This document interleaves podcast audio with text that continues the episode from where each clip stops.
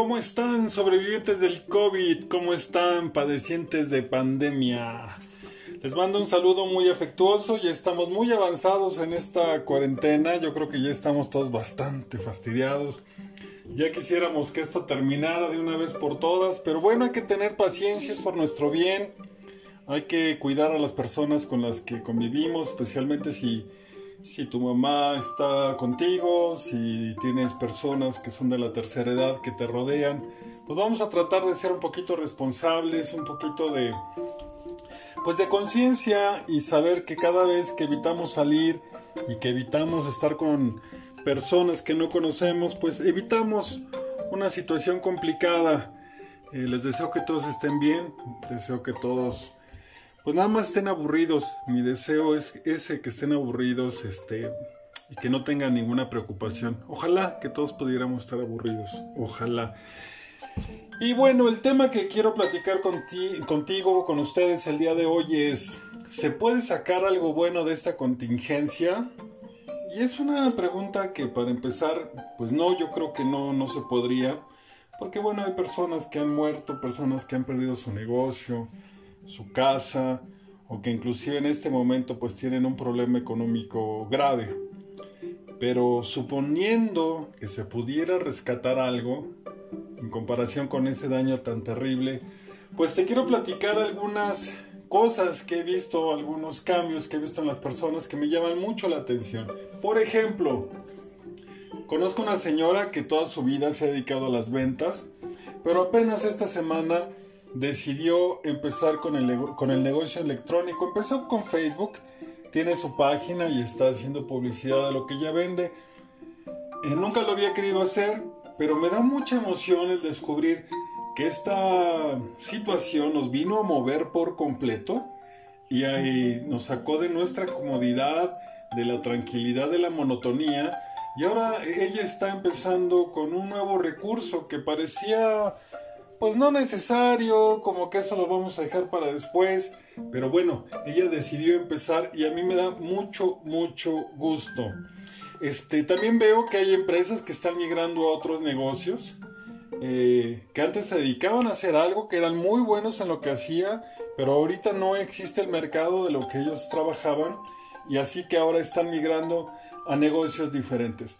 Sé de una empresa de plásticos que decidió empezar a hacer ahora eh, algo así como jeringas, ¿no? no sé exactamente cómo funciona porque no es propiamente una jeringa, es un modelo nuevo y a mí me da mucho gusto porque hacían cosas de plástico para las casas y ahora no nada más cambiaron, sino que tienen que tener un sistema de higiene pues a nivel hospital, que es una experiencia complicadísima, pero lo están logrando. Y me da mucho gusto descubrir que empresas mexicanas están yéndose a un nuevo mercado que jamás hubieran considerado como viable. Estamos buscando, por otro lado, otras maneras de vender. Eh, el comercio electrónico está creciendo muchísimo, pero no nada más eso. Restaurantes, e incluso bares están mandando a domicilio los pedidos. Lo que antes era una novedad para algunas ciudades como el Uber Eats, ahora es algo de todos los días y las empresas ya están empezando a buscar la forma en la que ellos pueden mandar a los domicilios sin utilizar intermediarios, sin las aplicaciones y están compitiendo con esos grandes monstruos como puede ser Uber. A mí me da mucha emoción como mexicano. Eh, bueno, conocemos más aplicaciones y usos para los celulares. Yo nunca había utilizado el Zoom. Yo empecé a hacer este tipo de podcast a partir de la pandemia. Y bueno, estamos sacándole más jugo, estamos tratando de comunicarnos más, dejamos el Candy Crush, ahora nos estamos dedicando pues a hacer contenido, a buscar nuevos negocios, a buscar clientes, a buscar compradores, incluso proveedores por medio del internet. Y si el teléfono antes era una necesidad pues básica, ahora se está convirtiendo también en una herramienta de negocios pues muy fuerte y estamos explorándolo todos, desde el señor de la tiendita hasta las grandes empresas que ahora te están dando aplicaciones, eh, beneficios, eh, incluso están dando algún tipo de programa de recompensa para sus clientes frecuentes. Eso es innovación. Bueno, creo que es innovación y me da mucho gusto lo que estamos haciendo. Bueno, no es innovación, ya me van a corregir, porque eso ya se utilizaba, es la utilización o el, utilizar herramientas que ya estaban disponibles para tu empresa. Eh, ahora también, y esto es creo que el corazón de, de esta serie de cosas que podríamos recuperar de la pandemia y es que estamos valorando mucho el contacto físico. Hoy más que nunca extrañamos a nuestros amigos, hoy extrañamos, los mexicanos somos abrazadores, apapachadores, nos encanta así tocarnos y no se diga entre primos, entre amigos. Eh, pues ahora creo que si saliéramos hasta el desconocido le podríamos decir, hola, qué bueno que estás bien, vecino, que me caías bien gordo antes de esto, qué bueno que estás bien, haz tu fiesta, ojalá que vengan muchas personas, aunque no me dejes dormir, no hay problema, pero festeja que estás bien y deseo que pronto todos estemos bien. Creo que ese es el nuevo sentimiento que está surgiendo. Y pues se está uniendo. Y es para mí algo muy emotivo que si los mexicanos ya éramos apapachadores, bueno, saliendo, yo creo que esto va a parecer, este, pues no sé, como un carnaval de alegría y de, y de fiesta. Eh, hay algo que creo que esto sí es importantísimo. Vamos a valorar los lunes. De hecho, nos urge que sea un lunes después de esta situación. Ya queremos despertar a decir, ya me tengo que ir a trabajar, tengo que ir a ver a tal cliente, ya quiero salir o ya tengo que salir. Yo te puedo asegurar que los lunes se han reivindicado y ya los vamos a querer mucho los lunes. Ya no, vas, ya no vamos a decir gracias a Dios es viernes, sino gracias a Dios es lunes. Y eso es fabuloso. Este, se perdió el falso valor de algunas instituciones porque demostraron su incapacidad frente a la pandemia. De por sí el gobierno, pues ya nadie cree en el gobierno, ya nadie cree en muchas instituciones. Eh, antes cualquier persona que decía que sabía leer la suerte, te decía que iba a pasar. Aquí demostraron que nadie sabía lo que iba a pasar. Nadie. Cualquier persona que pudiera decir que tenía un poder sobrenatural para ver el futuro, nadie pudo ver esto. Así que ya no le vamos a creer los charlatanes que nos adivinan el futuro que dicen que tienen palabras milagrosas para adivinar lo que va a pasar. Hoy se ha demostrado que muchas instituciones perdieron toda la credibilidad. Eh, a mí de verdad me gustaría saber dónde están esos charlatanes que curaban a las personas. ¿Dónde están? No me queda claro por qué no, han salido a demostrar sus poderes.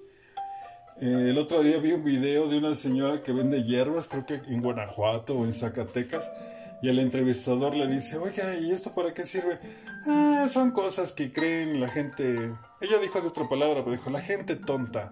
Y pues sí, ahora más que nunca las personas estamos descubriendo que la ciencia es la que nos puede traer, pues, la solución y que la ciencia lleva un método, un proceso.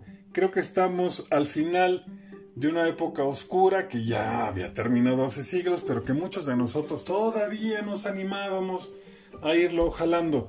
Hoy no hay brujería que funcione.